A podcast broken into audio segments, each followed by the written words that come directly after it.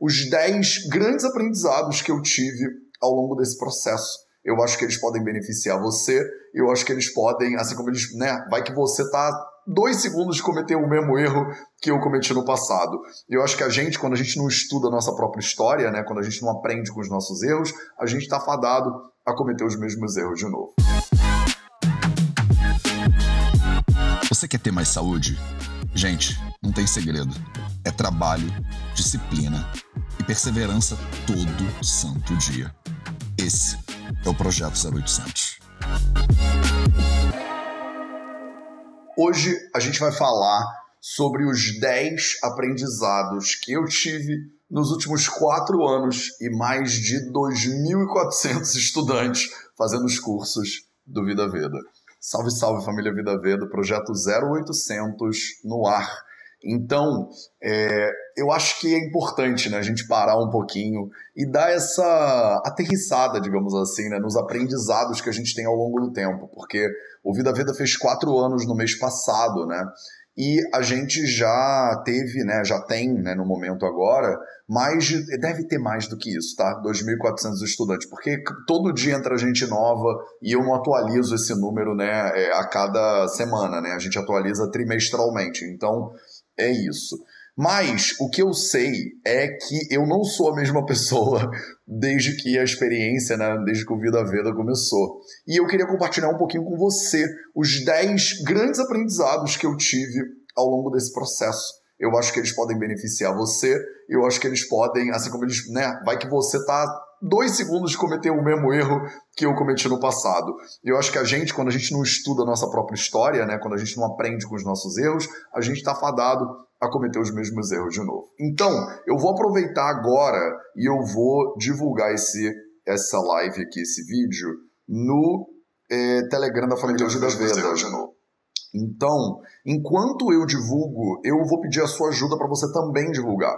Então, enquanto eu estou jogando aqui no canal da Família Vida Vida no Telegram, aproveita e chama as pessoas que você acha que podem se beneficiar né, desses aprendizados que a gente vai conversar aqui agora. São aprendizados muito importantes, pelo menos para mim, e que eu acho que podem ressoar também com a sua experiência. Então, aproveita agora se você está no Instagram, clica aqui no aviãozinho, ou se você está no YouTube ou no Facebook, pega esse link e joga lá nas listas do seu WhatsApp, naquela galera que fica consumindo um bando de conteúdo nada a ver e que de repente hoje, né, pode consumir um pouquinho de alguma coisa que faça diferença né, na vida dela.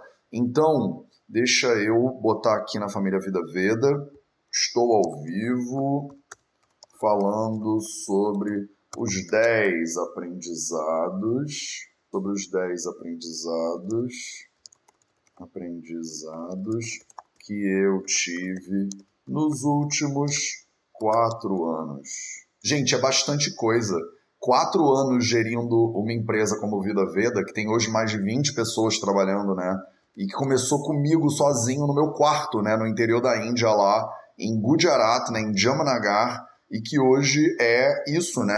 Que tem mais de 200 mil pessoas espalhadas, né? Em mais de 50 países em todas as redes sociais do Vida Veda, que tem uma série né, de cursos diferentes aí, que no início todo mundo me dizia que ninguém ia querer fazer, e que hoje em dia tem mais de 2.400 estudantes. Deve ter mais de 2.500 já, mas com certeza é, são aprendizados muito importantes e que eu acho que podem beneficiar você também.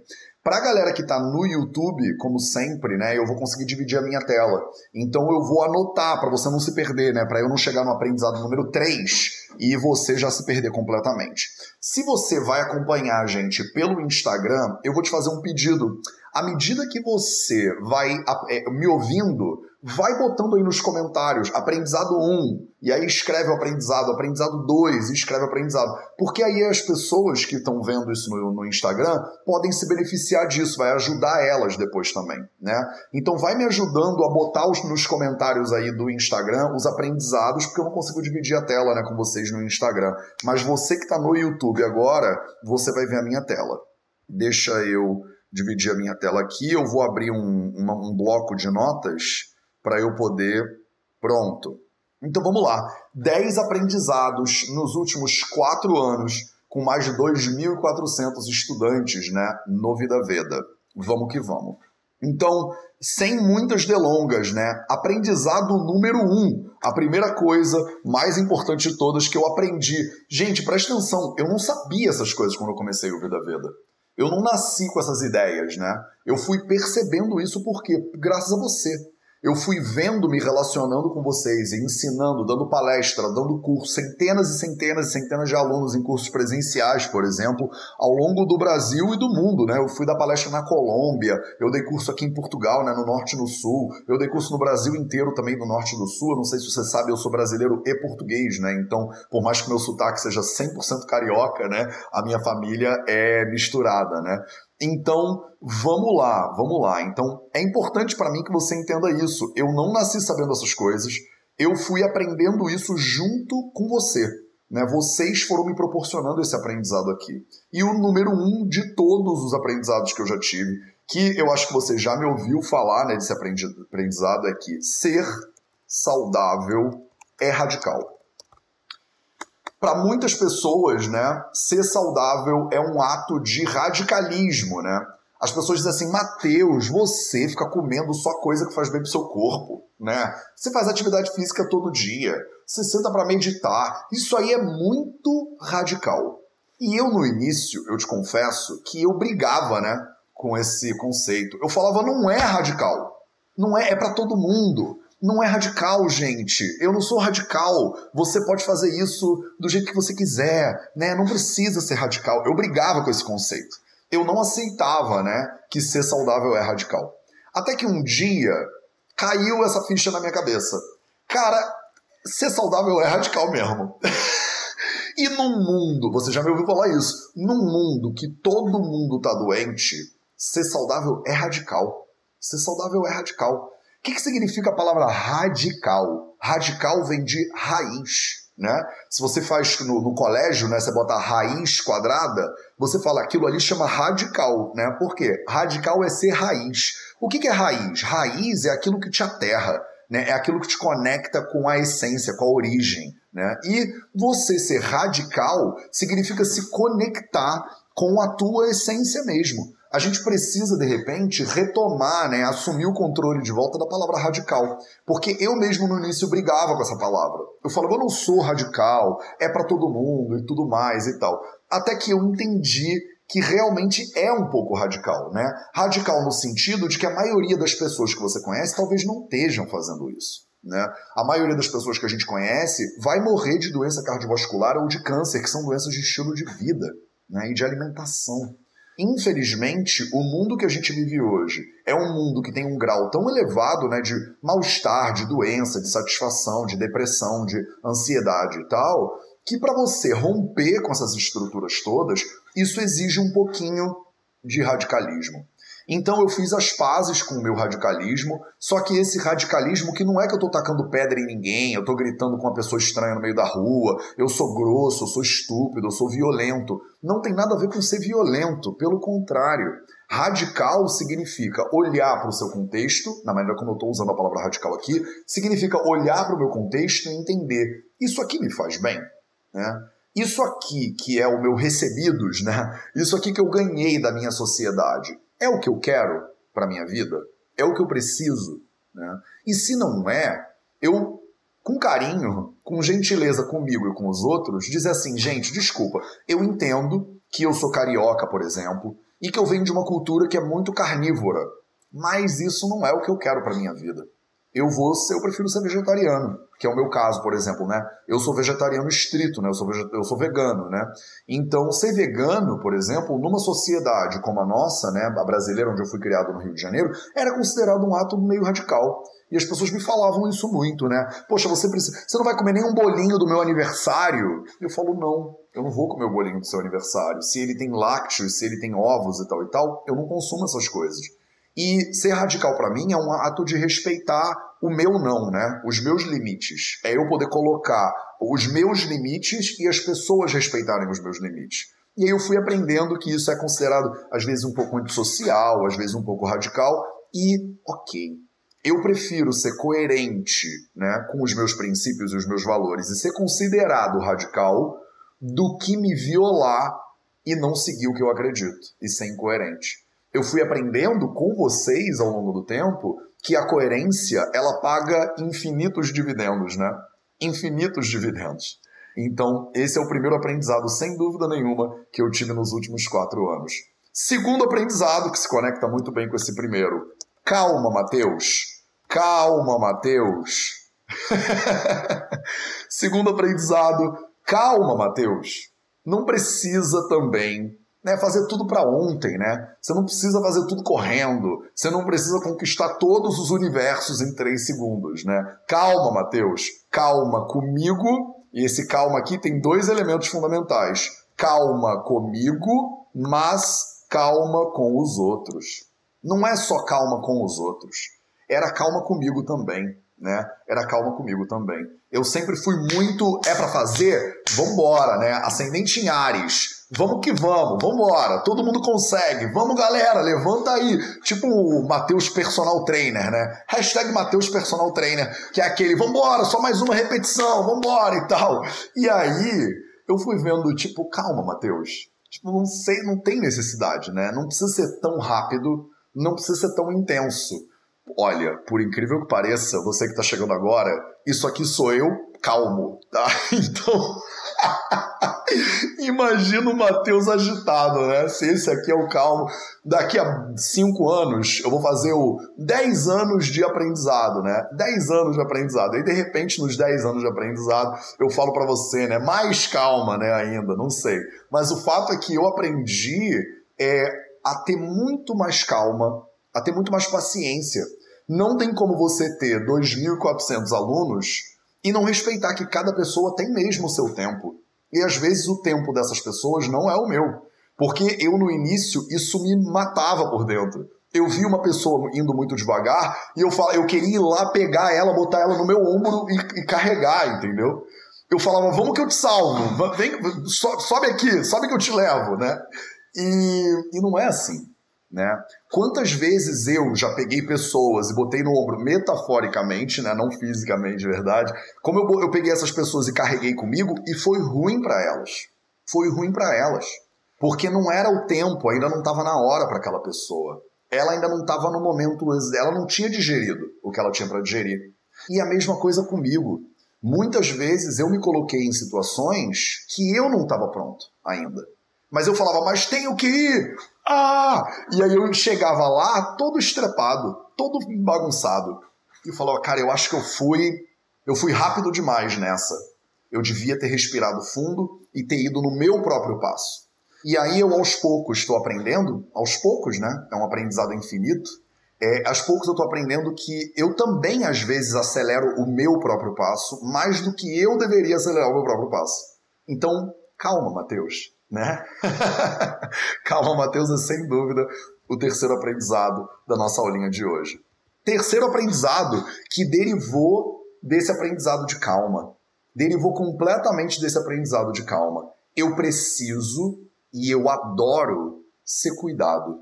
Terceiro aprendizado, número 3. Eu preciso e adoro ser cuidado.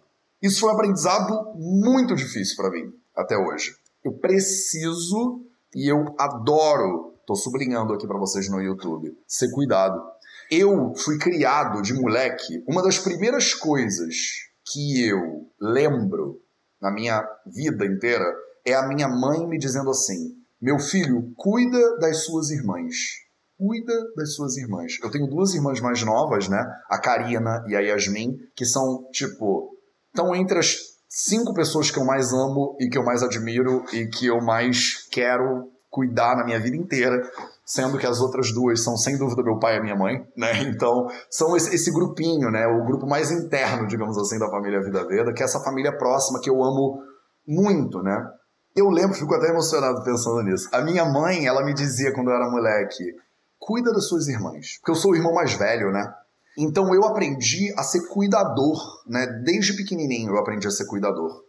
Não é à toa, né, que eu queria ser médico, não é à toa que eu faço isso aqui, né, que a gente está fazendo agora. Eu adoro cuidar dos outros. Adoro, adoro, adoro cuidar dos outros. E se eu puder, eu fico no hospital o dia inteiro, depois eu vou pra clínica, faço plantão de 24 horas, porque eu adoro, né? Me chamam para fazer live 11 horas da noite, eu vou lá fazer live 11 horas da noite. Por quê? Porque eu adoro esse negócio do cuidado, né? Eu, eu me nutro do serviço que eu posso oferecer para os outros. E foi outro dia, tipo, há dois anos atrás, um ano atrás, mais ou menos, dois anos atrás, mais ou menos, que eu aprendi a, ser, aceitar receber cuidado. Isso é muito louco, eu sei, mas eu aprendi isso há muito pouco tempo atrás. Que é, eu fico cuidando dos outros, cuidando dos outros, cuidando dos outros, cuidando dos outros, e às vezes eu mesmo me atropelo nesse cuidado. E aí eu percebi, eu preciso ser cuidado. E aí eu comecei a fazer é, massagem, né, toda semana. E era um dinheiro que eu falava, não, porque preste atenção, se bota na cabeça de um capricorniano, eu pensava assim, se eu tiver 50 reais, eu consigo apoiar os Médicos Sem Fronteira, eu consigo doar para o Charity Water, eu consigo é, mais um animal do Santuário Vale da Rainha que eu posso doar o dinheiro lá para ele. Eu achava que era uma indulgência, né, absurda eu pagar um dinheiro para receber uma massagem, né, de alguém. E aí eu fui percebendo que esse dinheiro eu preciso investir ele no meu cuidado. E mais ainda, eu preciso deitar lá na maca de um ser humano e a pessoa cuidar do meu corpo, né? Fazer a oleação. Antigamente eu pensava, eu achava ultrajante isso. Até muito pouco tempo atrás eu achava isso absolutamente ultrajante. Eu tinha aquela coisa mais. É, como fala isso? Espartana, né? Eu durmo no chão, não preciso de nada, eu faço aqui minha automassagem deixa, deixa que eu, eu mesmo me aperto. Né? Aí eu acabei o meu período na Índia, né? E eu falei, cara, não. Eu cheguei em Berlim, fui morar em Berlim, e eu comecei a fazer massagem em Berlim, que é um negócio caro, caro, caro. Eu falei, não, eu mereço esse troço, eu preciso ser cuidado. E aí, uma vez na semana, durante uma hora e meia lá, eu me colocava à disposição da minha terapeuta e ela cuidava do meu corpo, fazia massagens, fazia essas terapeutas mais holísticas e tal, né? Que cuidam de você do jeito delas, não do meu jeito, né? E foi revolucionário para minha vida. Foi absolutamente revolucionário. E aí, desde então, eu nunca mais parei esse processo. Nunca mais parei. Eu agora, toda semana, ou pelo menos uma vez na semana, eu tenho um terapeuta, uma terapeuta que cuida de mim e eu me coloco lá na mão da pessoa e falo: faz aí o que você achar. Se for cristal, se for massagem, se for shiatsu, manda brasa. Agora, terapia física, né? terapia corporal, que era uma coisa que eu também tinha dificuldade de receber, né? Quando eu era mais jovem, nem cafuné eu gostava que fizessem muito na minha cabeça. Hoje em dia eu amo, hoje em dia eu amo. Se eu botar a cabeça no, no colo de um ser humano e ele ficar mexendo no meu cabelo, eu fico, eu vou pro céu e volto. Então, mas eu aprendi. Isso foi uma coisa que eu tive que aprender, olha que loucura. E eu aprendi isso com vocês. Por quê? Porque à medida que eu fui ajudando mais e mais pessoas, servindo mais e mais pessoas, o peso disso, né, para minha própria saúde, foi também exponencializando. Quanto mais gente eu quero servir, mais cuidado eu percebi que eu preciso. Não sei se isso é óbvio para você, mas para mim não era. Eu precisei aprender a ser cuidado e mais, eu precisei perceber que eu amo ser cuidado. Eu adoro. O que eu antes achava que era uma indulgência, né, uma coisa burguesa e tal, eu hoje recebo como um ato de amor, de carinho, né, de gratidão e tudo mais. Então, eu introduzi isso de repente assim na minha vida e foi absolutamente transformador. Foi um dos grandes aprendizados que eu tive, sem dúvida nenhuma, nesses últimos quatro anos com vocês. Quarto aprendizado, que eu acho que deriva um pouco desse, né? Porque para você, de repente, isso aí pode ser óbvio. Ah, Mateus, é óbvio que você precisa ser cuidado. É óbvio que alguém, né, que, que o autocuidado é fundamental. Isso é óbvio. Sim, é óbvio, mas o óbvio, o óbvio, precisa ser dito. Aprendizado número 4 dessa nossa lista de hoje. O óbvio tem que ser dito, meu povo. O óbvio tem que ser dito. Porque eu antigamente também achava, mas isso aí é óbvio né? Eu não vou fazer uma live sobre esse assunto. Imagina, vou ficar aqui na live falando que a pessoa tem que dormir. Não é óbvio que a pessoa tem que dormir, né? É óbvio que todo mundo tem que dormir. E aí eu fazia uma live falando sobre você tem que dormir. E aí as pessoas mandavam mensagem dizendo: "Mateus, essa live transformou a minha vida". Eu falo: "Mas como assim transformou a sua vida? Isso era óbvio" era óbvio para mim, né? Era óbvio para mim, mas para a pessoa não era óbvio. Então, o que era óbvio para mim, uma vez que eu falei sobre esse óbvio, promoveu uma reflexão né, naquele outro ser humano ali. E para ele não era óbvio, ele não tinha pensado nunca nisso. Ele não tinha parado para integrar aquele conhecimento, de repente estava muito ocupado ou ocupada com as coisas da vida da pessoa e ela nunca conseguiu parar para internalizar aquele conhecimento. O óbvio precisa ser dito. E aí, né, eu entendi que é infinito o conhecimento. Porque de repente você não quer esses 10 aprendizados que eu tô te dando aqui, mas tem uma outra galera que quer. E no mundo da internet, no mundo de mais de 200 mil pessoas inscritas nos canais, né, da, nas redes sociais do Vida Veda, a gente está chegando a 90 mil agora né, no Instagram. No mundo de 90 mil pessoas, toda live serve para alguém. De repente não serve para você. Tem gente que me manda mensagem que fala assim: Ah, Matheus, essa live de hoje eu, não, eu já vi, eu já conheço. Ótimo, ótimo não, precisa, não é para você, de repente. A live que você já sabe não é para você, mas é para outra pessoa da família. E aí você aceita que tem dia que não é para você, mas que está servindo esse conteúdo para alguma outra pessoa também da nossa galera. Porque o óbvio precisa ser dito. Aquilo que é óbvio para você pode não ser óbvio para outra pessoa. E aí eu te estimulo, inclusive, a você também introduzir isso na sua vida. Porque às vezes você acha que alguma coisa é óbvia que não vale nem a pena você falar sobre isso em voz alta. Mas aí quando você fala em voz alta, tem uma galera em volta que olha para você e fala assim: calma aí, fala mais um pouco sobre esse assunto que eu nunca tinha parado para pensar nisso na minha vida. E aí você vai lá e contribui, serve e ajuda outras pessoas. Faz sentido? Espero que sim. Esse é o nosso quarto aprendizado em quatro anos e mais de 2.400 estudantes de hoje.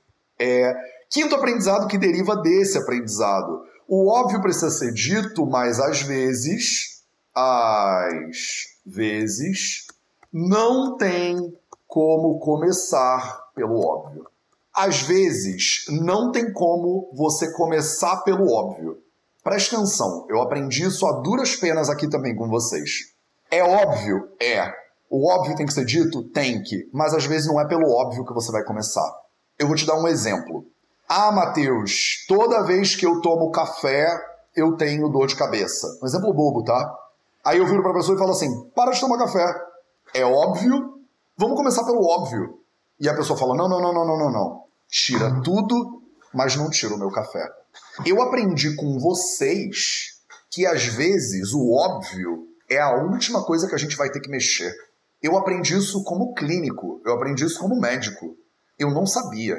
Eu, como médico no início, eu pensava assim: é óbvio, vamos começar pelo óbvio, né? Vamos logo tirar o óbvio da frente.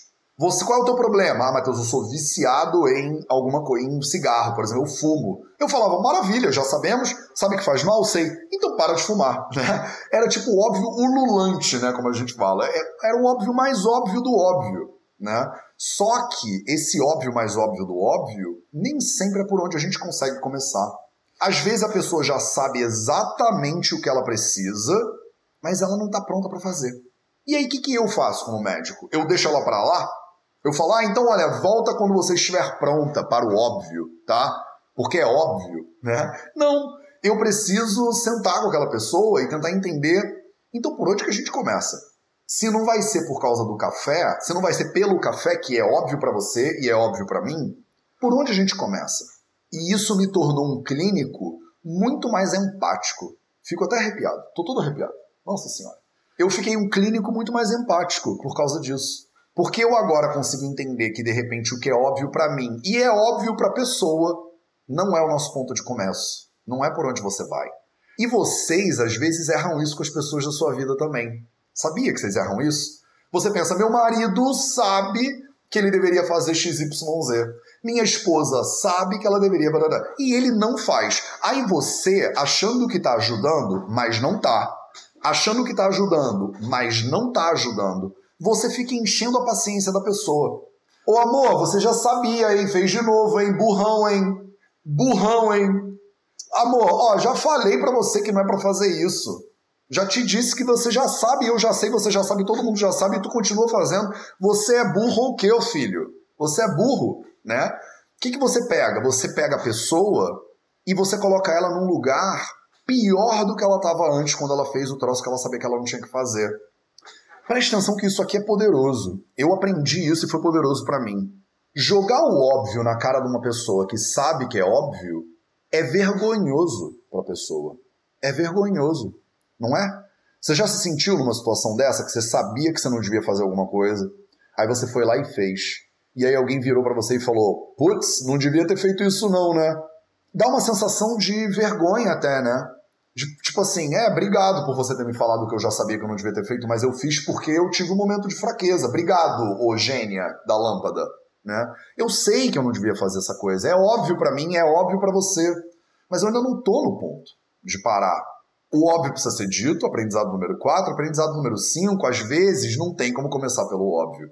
Então você precisa sentar com essa pessoa que está querendo servir, que você está querendo ajudar, se você está querendo de verdade ajudar ela e não a você, porque às vezes a gente quer só se ajudar e fica dando sermão né, pela rua aí para os outros.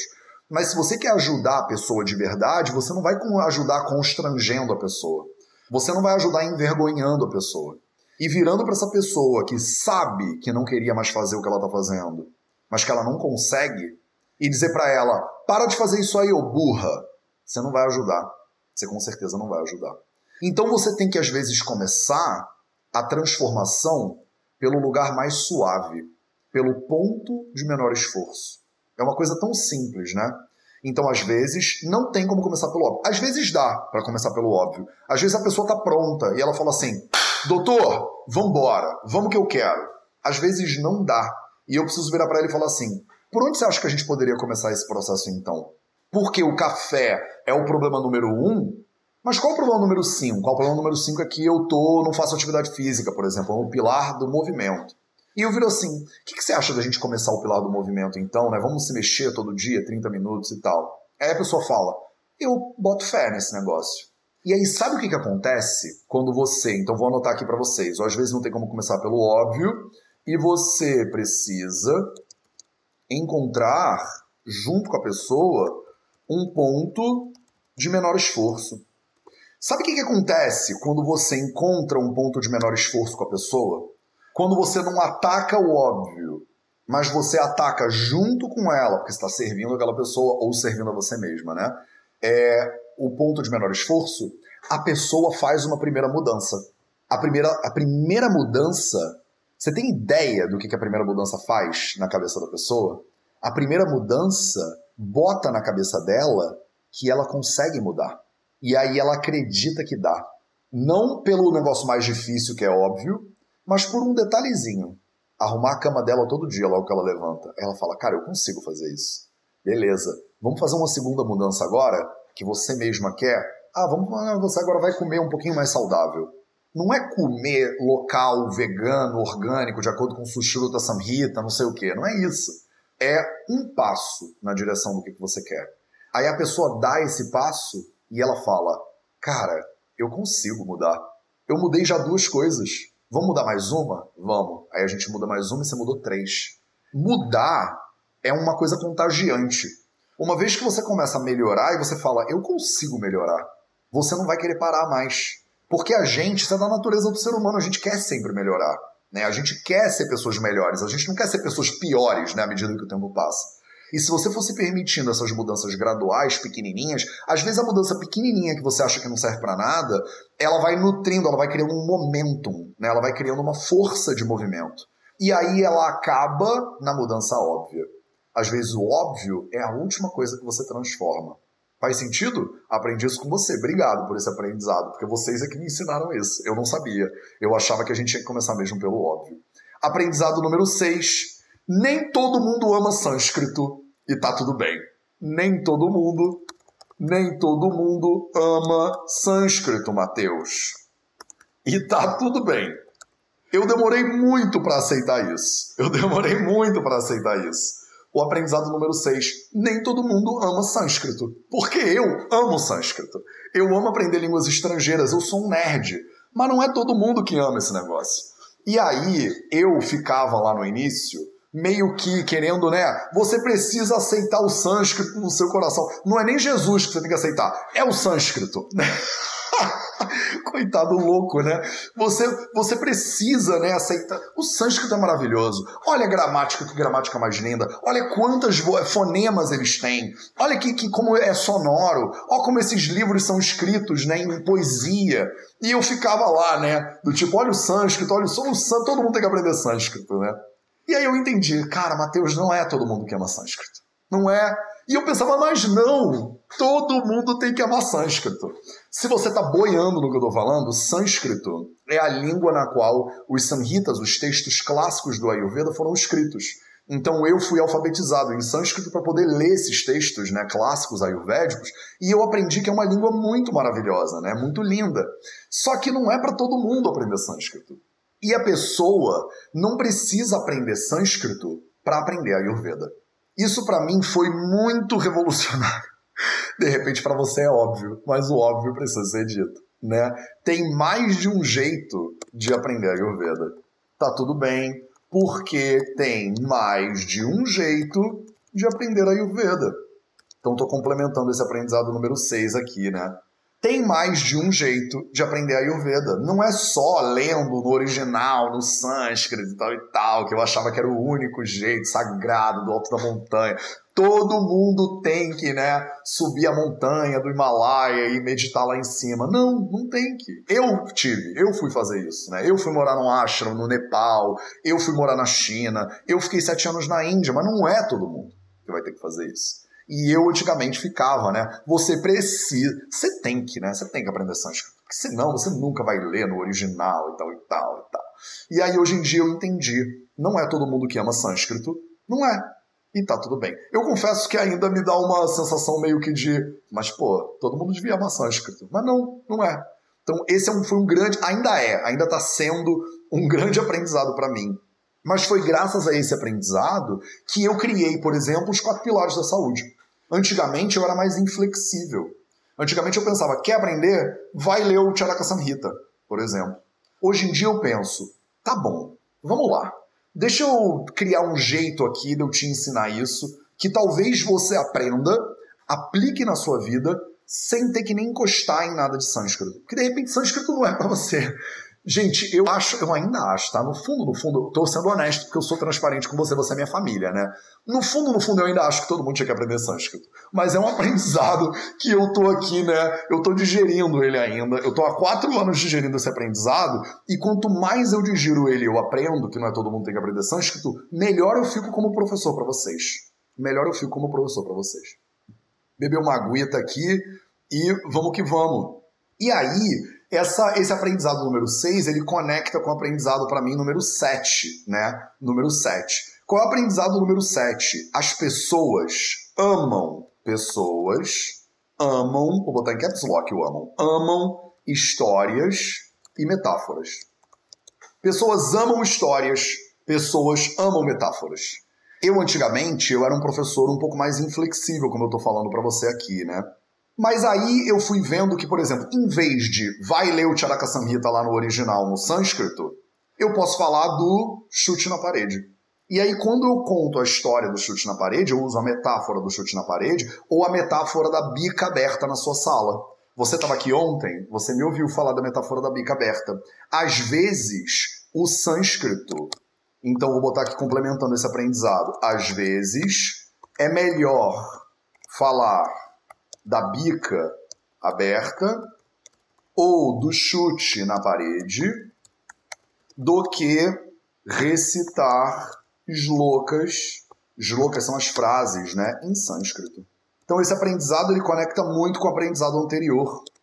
Às vezes é muito melhor eu contar uma história para você que conecta para você, que te traz um aprendizado claro, direto, objetivo, prático para sua vida, do que eu ficar falando, né? Vai da Tukshayat Kopo Margasya Varanena Cha. Aí a pessoa fala, ah, Matheus, tá bom, tchá, tchá, tchá, tchá, tchá, tchá, pra que, que serve esse negócio? O que, que eu faço com isso na minha vida, né? Aí eu falo, cara, tá bom, vai, como é que eu traduzo isso para você que trabalha oito horas por dia, é engenheira, tem dois filhos e mora em São Paulo?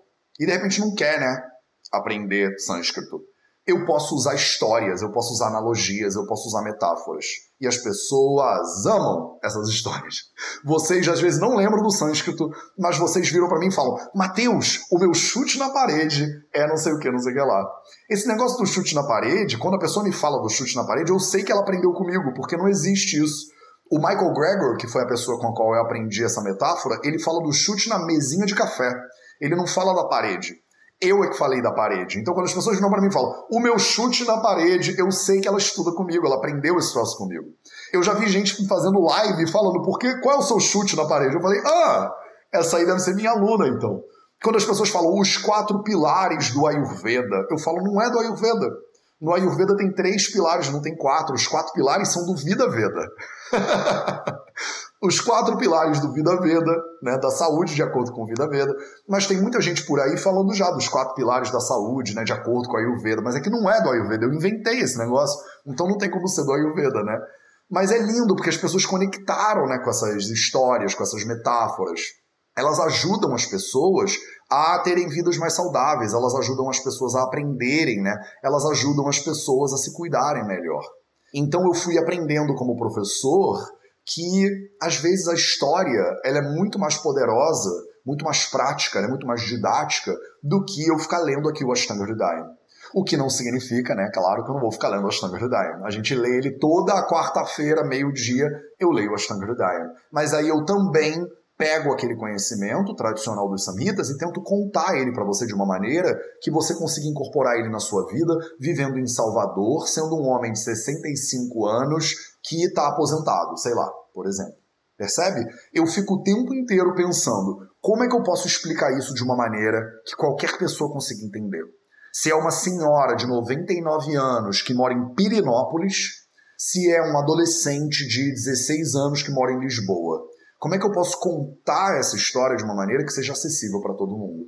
E aí eu fui aprendendo cada vez mais ao longo de quase 20 anos, né, dando aula, que as pessoas amam histórias, elas amam metáforas. Então, se você quiser tocar a vida das pessoas, se você quiser servir e ajudar, é muito melhor você contar esse, é, é, é, esse, esse, ensinamento de uma maneira que você consiga alcançar né, de verdade aquela pessoa e não simplesmente dizendo, de acordo com o versículo 2 do Charaka Samhita, blá blá blá blá blá, e a pessoa fala, tá bom, e eu com isso? E o Kiko, né? A gente falava quando era adolescente. e o que que eu tenho que a ver com isso, entendeu? Você não tem nada a ver com isso, porque a história não impactou, não tocou a sua vida de verdade. Esse é o nosso aprendizado número 7. Aprendizado número 8 Aprendizado número 8. Tudo importa. Tudo importa. Mateus, não entendi nada. O que, que significa tudo importa? Tudo importa significa que não adianta só a gente olhar para sua alimentação. Não adianta só ser feminista, por exemplo. Não adianta só uma coisa. E a gente tem a tendência a se especializar. Eu sou o ayurvédico, por exemplo. Eu sou ayurvédico. Então, a alimentação importa, o sono importa, o movimento importa, o silêncio importa. Não tem nenhum texto ayurvédico alguma coisa me dizendo assim que eu tenho que ser feminista, por exemplo. Não tem. Mas aí eu fui aprendendo com vocês, com minhas alunas, principalmente maravilhosas, foram me ensinando ao longo do tempo, que não adianta nada eu ser ayurvédico e não ser feminista, por exemplo. Não adianta. Porque tudo importa. Está tudo conectado. A nossa vida hoje em sociedade, no século 21, em 2021, que é quando eu estou gravando esse vídeo aqui para vocês, ela tem um nível de complexidade tão grande que se eu quiser, como Vaidya, como médico, ajudar as pessoas no sofrimento delas, eu preciso aprender tudo que importa para as pessoas. Eu não tenho como ser um ayurvédico de verdade e não ser, por exemplo, antirracista. É impossível. Não tem como. No Charaka Samhita, eles não tinham essa preocupação. Há 3, 4 mil anos atrás, né, o, a, o Charaka, só tinha a galera do Charaka lá, era todo mundo indiano. Então eles não estavam preocupados né, com essa questão do racismo. Eles não estavam preocupados com a integração social né, de pessoas que foram menosprezadas foram maltratadas ao longo de milhares e milhares e milhares e milhares e milhares e milhares de anos. No Charaka Samhita, nos textos clássicos do Ayurveda, não tinha essa preocupação. Mas eu tenho que ter. Eu não tenho como ser ayurvédico e não ser um ayurvédico feminista. Eu não tenho como ser ayurvédico e não ser um ayurvédico antirracista, por exemplo. Eu não tenho como ser ayurvédico e não lutar de verdade todo santo dia por questões ecológicas, né, básicas. Porque se a gente está destruindo o planeta Terra, não tem Ayur, não tem vida para ter Ayurveda, né? Ayurveda é o Veda, o estudo de Ayur, da vida. Então, como é que eu posso falar de peito cheio que eu sou ayurvédico e eu não lutar ativamente para preservar as florestas, por exemplo, do planeta Terra? Não tem como. No início, eu fiz uma live falando sobre não desmatamento, né? Uma amiga minha do Greenpeace me pediu para fazer, eles estavam fazendo uma campanha lá no Greenpeace contra o desmatamento. Aí ela me falou: "Você podia fazer um vídeo divulgar nas suas redes sociais?" Eu fiz esse vídeo divulguei. E eu recebi um bando de hate, né, daquele vídeo dizendo assim: "Você é você, como é que é? Tá, tá, falando aí de desmatamento, né? Cala sua boca, aí você vai falando do que você entende, tal e tal. Você é de esquerda, falando que eu sou comunista e tal. E eu tô de camisa rosa hoje, então, né? Já tô com um pezinho ali, né? Então você é um comunista, né? Não sei o que e tal, me julgar. Recebi um bando de hate falando de não desmatamento. E eu falava, gente, desmatamento não é partido político. Desmatamento é preservar o planeta que a gente vive. Eu não tenho, não estou nem falando de política brasileira, nem de política portuguesa, nem de política indiana. Inclusive o Vida Veda é uma empresa internacional. Eu não tenho filiação política nenhuma, né? A gente é totalmente apartidário. O que se não significa que eu não sou politizado ou político, né? O que eu não defendo causas que eu acho que são importantes. Se você, por exemplo, acha que desmatamento é uma coisa que é absolutamente ok, necessária e legal, você está no perfil errado. Você não devia estar tá aqui no Vida Veda. Ou você devia estar tá aqui para você abrir um pouquinho a sua cabeça. Mas não vem brigar comigo nos comentários, porque eu não tenho dúvida nenhuma sobre a importância disso. Eu não tenho dúvida nenhuma, por exemplo, que uma sociedade patriarcal que oprime mulheres há centenas e centenas de anos precisa ser revista e transformada. Senão a gente não consegue todo mundo ser saudável. Se você é uma pessoa que é machista ou antifeminista, isso aqui provavelmente não vai ser um bom lugar para você ficar, a menos que você esteja disposta a ter essa conversa de maneira aberta, né, de maneira honesta, de maneira né, querida, digamos assim. Porque a gente vive numa sociedade que oprime muitos seres humanos há centenas e centenas de anos. Não tem como fazer isso e fazer a Ayurveda ao mesmo tempo. Não tem, tá? Não tem. Então, tudo importa. E vocês foram me ensinando, eu não era assim, eu não sabia essas coisas. Vocês foram me ensinando ao longo dessa caminhada, essas milhares e milhares de mulheres incríveis foram me ensinando que isso também importa. E que eu preciso me educar.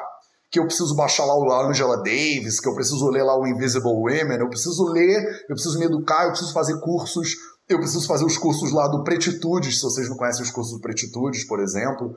É, eles têm um curso de psicologia antirracista sensacional. E eu fui estudar, eu fui parar para estudar, porque eu não aprendi essas coisas, eu não nasci sabendo nada disso. Mas eu fui parar para estudar. Por quê? Porque, número 8, tudo importa. Não adianta só você saber o seu dosha e você não se preocupar ativamente com o bem-estar das outras pessoas na nossa sociedade. Se a gente vive numa sociedade que oprime outras pessoas, a gente precisa lutar ativamente para diminuir ou para eliminar esse tipo de opressão. Tá claro? Se esse ponto número 8 te incomodou muito, você fala, eu não quero estar, então foi um prazer, foi, muito, foi um prazerzão, inclusive, o tempo que a gente esteve junto aqui. Eu espero poder ter contribuído muito para sua vida, mas eu acredito nisso, eu acredito nisso piamente. E eu acho que a gente precisa se ajudar, né, como sociedade, e o Vida Vida existe para isso, tá? Então tamo junto. Número 9, aprendizado número 9. Por causa disso, né, se tudo importa, se tudo importa, naturalmente, o trabalho é infinito. O aprendizado número 9, então, é: o trabalho é infinito. Não tem como parar. Não tem como parar. Não tem como, entendeu? Porque eu sou já o Vaidya, me formei lá na Índia, sei Ayurveda, falo sânscrito. E aí vocês tiveram que me ensinar que eu preciso sentar e estudar feminismo, por exemplo. E aí, tô estudando, tá, gente? Tô estudando, ainda tô aprendendo. Toda vez que eu errar, vocês me mandem mensagem e me dizem assim, Matheus, você errou de novo, tá? Então toma aqui um livro para você se educar, toma aqui um podcast para você estudar mais um pouco. Porque eu tô aprendendo. Eu não sou guru de ninguém. Eu sou estudante que nem vocês. O grande lindo do Vida Veda é que o Vida Veda é uma comunidade de pessoas que estão tentando melhorar sempre. Não é uma comunidade de pessoas que estão seguindo o Mateus, porque o Mateus já sabe tudo e você não sabe nada. Então vamos seguir o Mateus. Hare Hare é Mateus, Hare é Mateus, Mateus Hare. Não tem nada disso aqui no Vida Veda. Se você está procurando um guru, não é aqui que você vai encontrar, tá? Diga-se de passagem. Não tenho nada contra gurus. Eu tenho meus professores, meus mestres, meus gurus também. Mas eu não sou essa pessoa, tá? Eu sou um estudante. E se você é estudante e você tá, quer estar tá numa comunidade de estudantes, seja muito bem-vinda, seja muito bem-vindo ao Vida Veda. Tá? A gente está aqui para isso, para aprender. Então, toda vez que eu errar, você tem todo o direito de vir me corrigir. E eu aprendo muito quando vocês vêm me corrigir. Eu aprendo muito. Muitas vezes eu falei besteira ao vivo, por exemplo, eu faço essas coisas ao vivo, né? Eu falei uma besteirada ao vivo e alguém virou para mim e falou assim: Cara, Matheus, aquilo que você falou foi mó groselha. E aí eu sento para estudar sobre as groselhas que eu falo, e aí depois eu peço desculpa. E eu falo, gente, ontem eu falei uma groselhada, vocês me perdoem, mas eu tô no processo de aprendizado constante aqui, tá? Então, eu posso tentar te ensinar um pouquinho do que eu já aprendi, mas pode ter certeza que eu aprendo muito com essas 2.400 pessoas. E o trabalho, meus amores, é infinito. Se você já aprendeu sânscrito, arregaça as manguinhas agora porque você vai ter que aprender mais alguma coisa. Eu fiz é, direito, né? Eu me formei em direito. Aí depois eu fazer medicina, me formei em medicina. Aí agora eu tô pensando em fazer mestrado, depois de fazer doutorado. Aí depois de fazer outro curso, e depois de aprender mais um pouco. A gente está sempre aprendendo. Não tem jeito. Eu não tenho a menor expectativa de me iluminar no alto de nenhuma montanha nessa vida ainda. A expectativa que eu tenho é de te fazer companhia nesse aprendizado. Se você quer um outro estudante para a gente sentar junto e estudar junto, pode vir que tem. Isso no Vida Veda tem.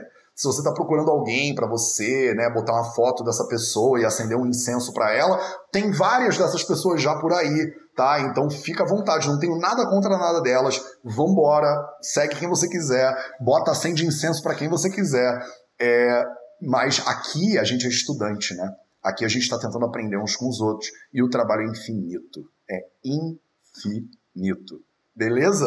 Esse é o aprendizado número 9. E o aprendizado número 10, né? Aprendizado número 10 para a gente encerrar nossa live de hoje, que já está com 50 minutos, eu achei que ia ser 15 minutos de live, nunca seria, né?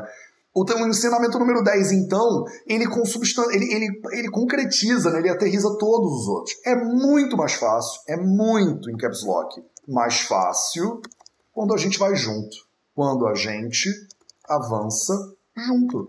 É muito mais fácil. Eu falo para vocês, né, o, o, símbolo do Vida Veda, eu não sei se vocês sabem, eu percebi que ele tem essa formação, essa coisa do V, né? Esse Vzinho do símbolo do Vida Veda. E aí eu parei para estudar a formação em V, né? E aí eu fui ver que a formação em V é como as aves voam, né? As aves voam em V. E eu fui pensar, cara, por que, que as aves voam em V? E aí eu descobri que as aves voam em V porque esse é o jeito mais aerodinâmico, né, deles voarem. Quando as aves voam nesse formato em V, a ave da frente ela se cansa mais, mas ela quebra a barreira do vento para todas as outras que vêm atrás dela. E aí ela cansa, e aí depois ela vai para o fundo do V e outra ave assume a frente do V. E olha que lindo, não tem uma ave que fica na frente do V o tempo inteiro, né? Olha, eu nadando de peito aqui, como se fosse uma ave, não, né? Abstrai. Então, não tem nenhuma ave que vai lá na frente abrindo o caminho e ela fica na frente o tempo inteiro. Ela assume a frente da liderança do grupo um pouquinho para facilitar a vida de quem está vindo atrás, mas daqui a pouco ela cansa e ela passa para trás e outra pessoa toma frente, outra ave, né, toma frente. O que é muito lindo é que as aves, quando elas voam em V, elas voam mais longe e gastando menos energia. Não é muito poderoso isso? Quando a gente vai junto, a gente vai mais longe, gastando menos energia. Porque eu antigamente eu queria, eu ia sozinho. eu era a pessoa, sempre fui essa pessoa do daqui que eu faço o trabalho em grupo sozinho tem um grupo inteiro para fazer o um trabalho de grupo. E eu falava: não, não, não, não, não, me dá porque essas pessoas aí vão demorar, vai ter que ficar fazendo reunião, me dá que eu faço. Eu sempre fui a pessoa do me dá que eu faço. E aí eu percebi, né, que à medida que a minha ambição aumentava, a quantidade de pessoas que eu queria servir, queria ajudar aumentava, não ia ter como eu fazer isso sozinho. Eu não ia mais ter condição nenhuma de seguir em frente sozinho. Eu precisava de ajuda. Eu precisava ser uma formiguinha só num formigueiro, né? De outras formiguinhas. Eu percebi que eu precisava ser mais uma dessas aves e que às vezes eu posso tomar a frente do V. Eu posso remar um pouquinho, mas daqui a pouco eu vou cansar. E quando eu cansar, eu passo para trás e você assume, por favor, um pouquinho. Toma a frente um pouco e leva a galera, e aí daqui a pouco você cansa e outra pessoa assume. Então, esse símbolo do V eu carrego ele no meu peito, né, no, na minha camiseta todo dia, porque ele me lembra, isso é o Vida Veda, né? Eu não sei em qual direção, né? Eu não sei se é pro norte ou se é pro sul. Porque de repente você tá indo para um lado e eu tô indo para o outro, não tem problema. Tem V para todos os lados aqui. Não precisa ir todo mundo numa mesma direção. Não tem uma verdade absoluta que todo mundo tem que seguir. Não é isso. Você pode ir para qualquer direção que você quiser, mas vai junto vai junto, que eu tenho dúvida nenhuma que você vai muito mais longe e que você vai com muito menos gasto de energia. Beleza? A gente está indo nessa, né, nessa tentativa de aprender, nessa tentativa de revolucionar nossa vida, nossa saúde, revolucionar a vida das outras pessoas, né? melhorar o mundo que a gente vive. A gente está tentando tocar fogo no parquinho, né? E para tocar fogo no parquinho, nada melhor do que formiguinhas de fogo, né? Então eu não sei se você sabe, mas eu chamo a nossa galera né, de formiguinhos de fogo. Por causa exatamente disso, né? De que a gente está tentando né, melhorar essa, esse planeta que a gente vive. Começa muito pela nossa saúde, mas depois a gente vai incendiando né, a galera em volta. Incendiando com carinho, tá? Não é um. Não somos pirotécnicos, né? Piromaníacos, né? Não é piromaníacos. Não somos piromaníacos. Então, esses são os 10 aprendizados. Vamos revisar, né? Vamos revisar um minutinho todos os 10. Aprendizado número 1, um, ser saudável às vezes exige atos de radicalismo, né? Ser saudável é radical. Se vocês que estão aqui no Instagram puderem, resume para mim os 10 aí pra galera que entrou atrasado e não sabe o que, está acontecendo. Bota aí um, dois, três, para ficar tudo na tela. De repente a galera quer tirar um print screen. Eu posso até tentar fazer um, um, um post, um carrossel para vocês depois no Instagram e eu boto esses 10 aprendizados lá. Então, aprendizado número um, ser saudável é radical, né? Muitas vezes ser saudável é radical. Aprendizado número dois, calma, Mateus. Calma, Mateus, né? Calma comigo, calma com os outros. Aprendizado número três, eu preciso e eu adoro ser cuidado. Eu aprendi isso nos últimos dois anos, nem foi nos últimos quatro anos, graças a vocês. Vocês colocaram uma pressão tão linda em cima de mim que eu precisei de autocuidado muito maior do que eu fazia antes, porque eu sempre me cuidei mas agora o meu autocuidado explodiu. É um nível de autocuidado que eu nunca tive isso antes. Aprendizado número 4, o óbvio precisa ser dito. Aprendizado número 5, às vezes não tem como começar pelo óbvio. O óbvio precisa ser dito, mas às vezes não tem como começar pelo óbvio. Às vezes você precisa encontrar um ponto de menor esforço, né, dentro da tua caminhada, para você começar por ali. Aprendizado número 6. Nem todo mundo ama sânscrito e tá tudo bem. Esse eu ainda tô digerindo, tá? Esse eu ainda tô aprendendo agora, tá? Tem com certeza mais de um jeito de aprender a Ayurveda e de repente o seu jeito não é o meu jeito que foi super tradicional e tal. Aprendizado número 7. As pessoas amam histórias, as pessoas amam metáforas, as pessoas amam analogias. Então, de repente, é melhor falar da bica aberta ou do chute na parede do que ficar recitando o sloka em sânscrito. Eu faço os dois, né? Eu tenho a galera do sânscrito que ama o sânscrito, tem a galera que não ama o sânscrito. Eu tento fazer os dois. Vivian, bugou, Vivian. Você estava indo tão bem né, nas anotações. Aprendizado número 8. Tudo importa. Tudo importa. Aprendizado número 9, o trabalho é infinito. E aprendizado número 10, é muito mais fácil quando a gente avança junto. É muito mais fácil quando a gente avança junto. Maravilha! Pessoas estavam me perguntando, então, falando dessa coisa inclusive, né, pra gente terminar. Então, esse era o conteúdo da live. Agora fazendo um OBS no final, um bônus, digamos assim, no final. Muitas pessoas estavam me perguntando sobre a comunidade do Vida Veda. Porque eu construí a comunidade do Vida Veda por causa desses aprendizados aqui. Eu não sei se deu para perceber, né? Como é que a gente faz para juntar todo mundo que quer voar junto, né? Como é que eu faço para dar esse conhecimento para essas pessoas que querem avançar cada vez mais e aumentar o comprometimento e elas se ajudarem entre si e eu preparar outras pessoas que vão tomar a frente também desse desse arrevoado aí, né? Então a gente criou o Nilaya, né? A gente inaugurou o Nilaya no mês passado, que é a comunidade do Vida Veda, e algumas pessoas me perguntaram quando é que a gente vai abrir inscrições para o Nilaya de novo. Então eu vou passar agora os próximos cinco minutinhos, eu vou falar para você um pouquinho sobre o que é o Nilaya e como é que você faz para entrar no Nilaya. Então deixa eu dividir a minha tela aqui com vocês, pelo menos no YouTube eu vou conseguir fazer isso. Como é que eu faço? Stop screen, pronto. E agora share screen. Eu vou abrir uma aba aqui do Google. E para vocês que estão. Cadê o Google? Achei. Vou abrir uma aba aqui do Google. E aí, para vocês que estão no Instagram, aproveita e já vai botando os aprendizados aí. Depois eu explico o chute na parede. Vânia, você deve ter chegado há pouco, né?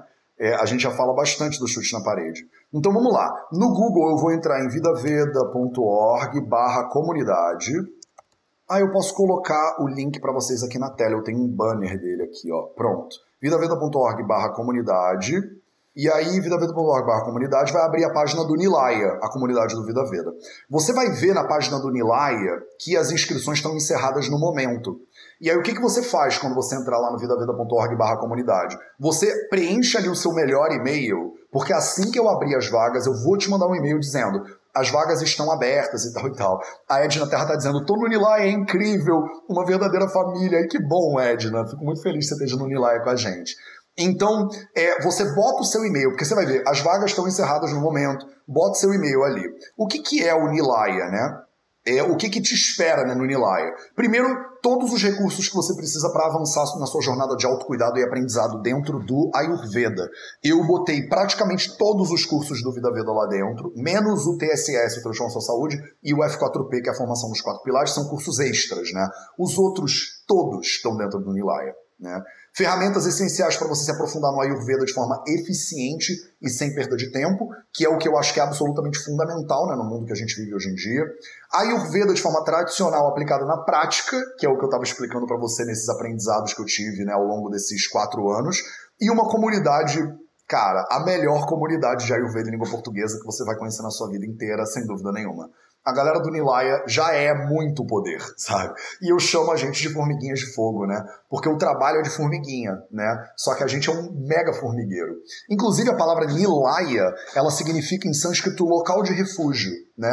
E a gente usa a palavra Nilaya para falar de formigueiro e para falar de ninho. Lembra das aves? Então, a palavra ninho de aves, né, em sânscrito chama Nilaya a palavra formigueiro em sânscrito chama Nilaya. Então eu encontrei uma palavra em sânscrito que tem um som lindo, diga-se de passagem, né? Nilaya. Parece que ele flui da sua boca.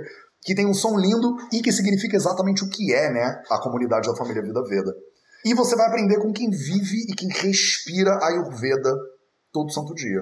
Então, basicamente, isso é o Nilaya. Lá dentro do Nilaya né, tem a comunidade do Vida Veda, tem o certificado nos Fundamentos do Ayurveda, que é um curso nosso sensacional que te dá as bases teóricas e práticas para você aprender Ayurveda. Dá para você se inscrever nesse curso separadamente também, não tem problema, mas quando você se inscreve no Nilaya, você ganha ele, então você tem um desconto gigantesco para fazer esse curso. Tem o curso 4P1 Online, que são os quatro pilares da saúde é o nível 1 dos quatro pilares da saúde. Esse nível é obrigatório para quem quiser fazer, por exemplo, a formação nos quatro pilares. Está dentro do Nilaya. Tem o grupo de estudos de casos clínicos, o GEC, né? A gente se encontra uma vez por mês para fazer estudos clínicos mesmo. Então, você que é profissional de saúde vai ter acesso né, ao grupo de estudos de casos clínicos. Tem um curso introdutório de sânscrito que eu dei, tá todo lá super bonitinho. Tem mais de 50 aulas lá. Se você quiser começar, né, dar os seus primeiros passos no sânscrito, não é todo mundo que precisa aprender sânscrito. Eu repito isso para mim todo dia. Mas se você quer, tem um curso introdutório de sânscrito lá. A mentoria Fundamentos, uma vez por mês, né, que agora ela vai chamar Mentoria Nilaya. A gente está mudando o nome dela ela chamava Mentoria Fundamentos, uma vez por mês no segundo final de semana do mês. Eu acho que é o próximo agora, se não for, não for o próximo, é o outro.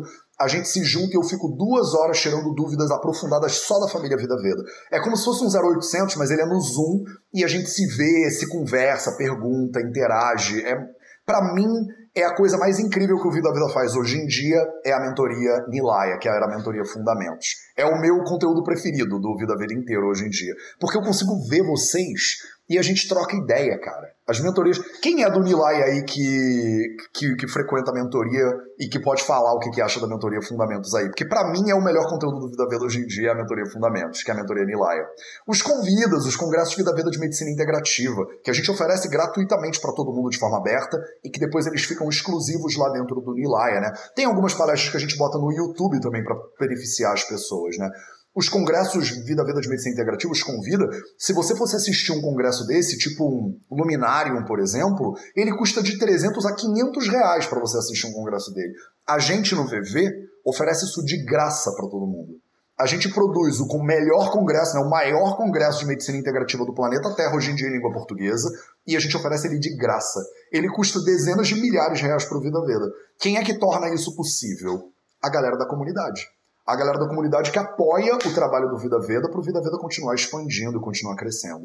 Você vai ter acesso ao curso Poder das Ervas também na Nunilaia. O Poder das Ervas é um curso sobre herbologia, né? sobre as plantas, sobre o poder das plantas, sobre como usar as plantas, né? Eu dou algumas aulas desse curso no YouTube e depois ele fica exclusivo no Nilaya. E ele tem módulos exclusivos desse curso que eu, todo ano eu libero um módulo novo desse curso para vocês lá. Caramba, o Samadja é muita coisa, né? Que tem. No, eu botei tudo dentro do Nilaya. É o Samadja que é a rede social do Vida Veda.